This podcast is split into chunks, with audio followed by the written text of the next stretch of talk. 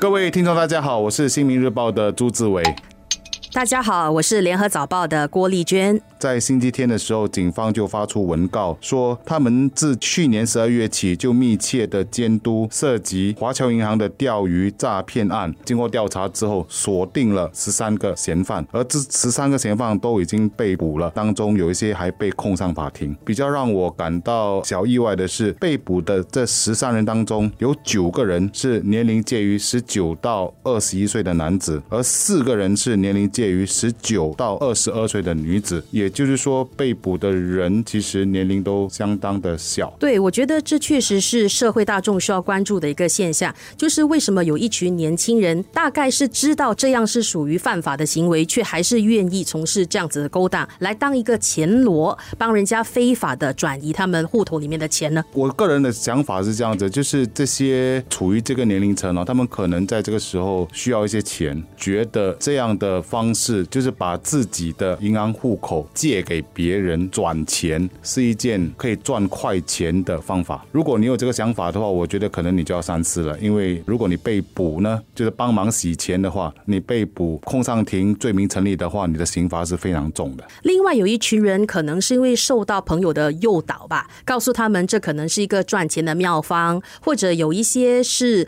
呃心软啦，听了朋友或者亲戚的介绍而做这个非法钱。联罗的工作，所以在这里真的要提醒大家，在本地洗黑钱、帮人家洗黑钱是严重的罪名，所以在做这个决定前一定要三思，不要因为贪而结果反倒自己惹得一身蚂蚁。丽娟，你刚才提到洗黑钱哦，其实让我想起过去我们谈到洗黑钱，通常是一些专业人士的做法，而且数目都是相当大笔的。可是来到今时今日，当诈骗案这么猖獗的时候，其实洗黑钱看起来真的像是一件比较轻而易。一举的事情，我们先来看看整个诈骗的结构。许多诈骗集团其实都是置身在海外的，他们利用科技来犯罪。可是问题是，当他们进行到最后一步，要把钱转到他们的户口的时候，他们就需要一个中间人，而这个中间人就是所谓的帮忙洗黑钱的钱罗。而我这里要再次的呼吁的话，我们千万不要看这些洗黑钱钱罗的作用。如果我们能够设法尽量的减低这些洗黑钱的人，以及做出正确的引导的话，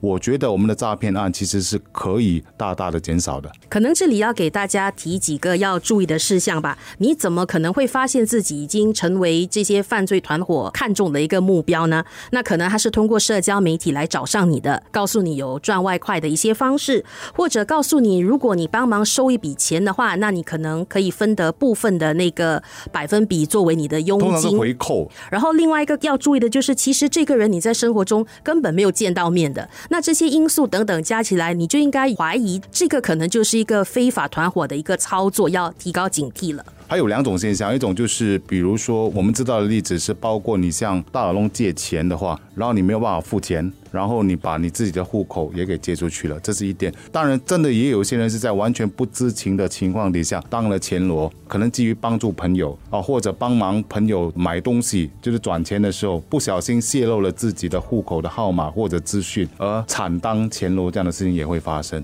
所以，我这里其实还是要再次呼吁大家，尽量在可行的情况底下，不要透露自己的任何有关银行的讯息，包括户口号码。还有你的 OTP，提到这些可能是上当也好，可能是自愿犯罪的这些年轻人，年纪都是在二十多岁吧。然后他们其实已经是数码原住民了，对这些数码啊技巧的一些运用，其实非常熟悉的。所以千万不要因为自己以为自己很熟，能够驾驭在法律之上，而觉得能够啊。不会被逮捕啦，其实这个真的是要注意的。所以我们看到呃，昨晚这就是警方有公布这些人被提控后的名单的话，其实我自己是觉得应该把他们的照片啊也全部都亮出来，让大家知道这些犯了罪的人是谁，让他们感受到社会的一些压力，知道自己是做错事情的。现在有七个人是被控了，星期五上个星期已经被控了，所以接下来我们要看一下这十三人的当中，其他的人会不会被控或者几时被控哦。因为这起事件非常的引人注目，所以我觉得说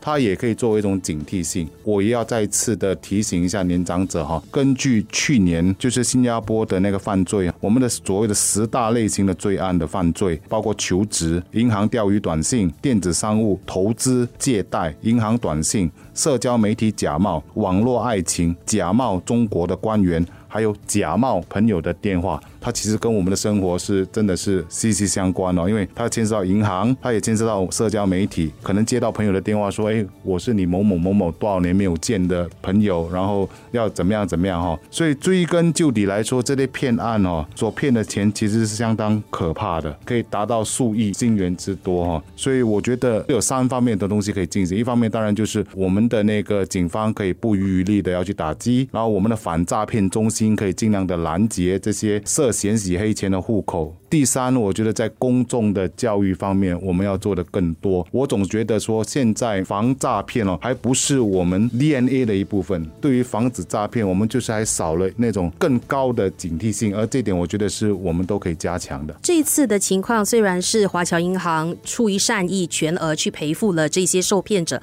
但我们要知道，这其实不是一个银行一定要做的事，而是他出于自己的考量，出于同理心，而事先去做出了这个赔偿。所以无论如何，如果是你的钱被骗，最终你还是要为自己的银行户头里面的钱来负责任。没有人能够帮你的，所以一定要注意，要提防。给大家一个劝告，就是遇到这些情况的时候，先别信，别慌，然后最重要的就是不要给，就是不管任何的情况底下，不要和别人分享你的银行的户口账号，还有你的 OTP。我们知道，其实新加坡的人可能只是做一个个前楼或者一些基层的工。作吧，这些首脑干案的首脑其实都是海外的跨境的一些犯罪团伙，所以我希望这次警方抓到人之后呢，这个是一个很好的线索，让他们继续加强力度来查这类的案件，例如多跟国际刑警啦，甚至是其他国家的银行、其他国家的电信公司、社交媒体等等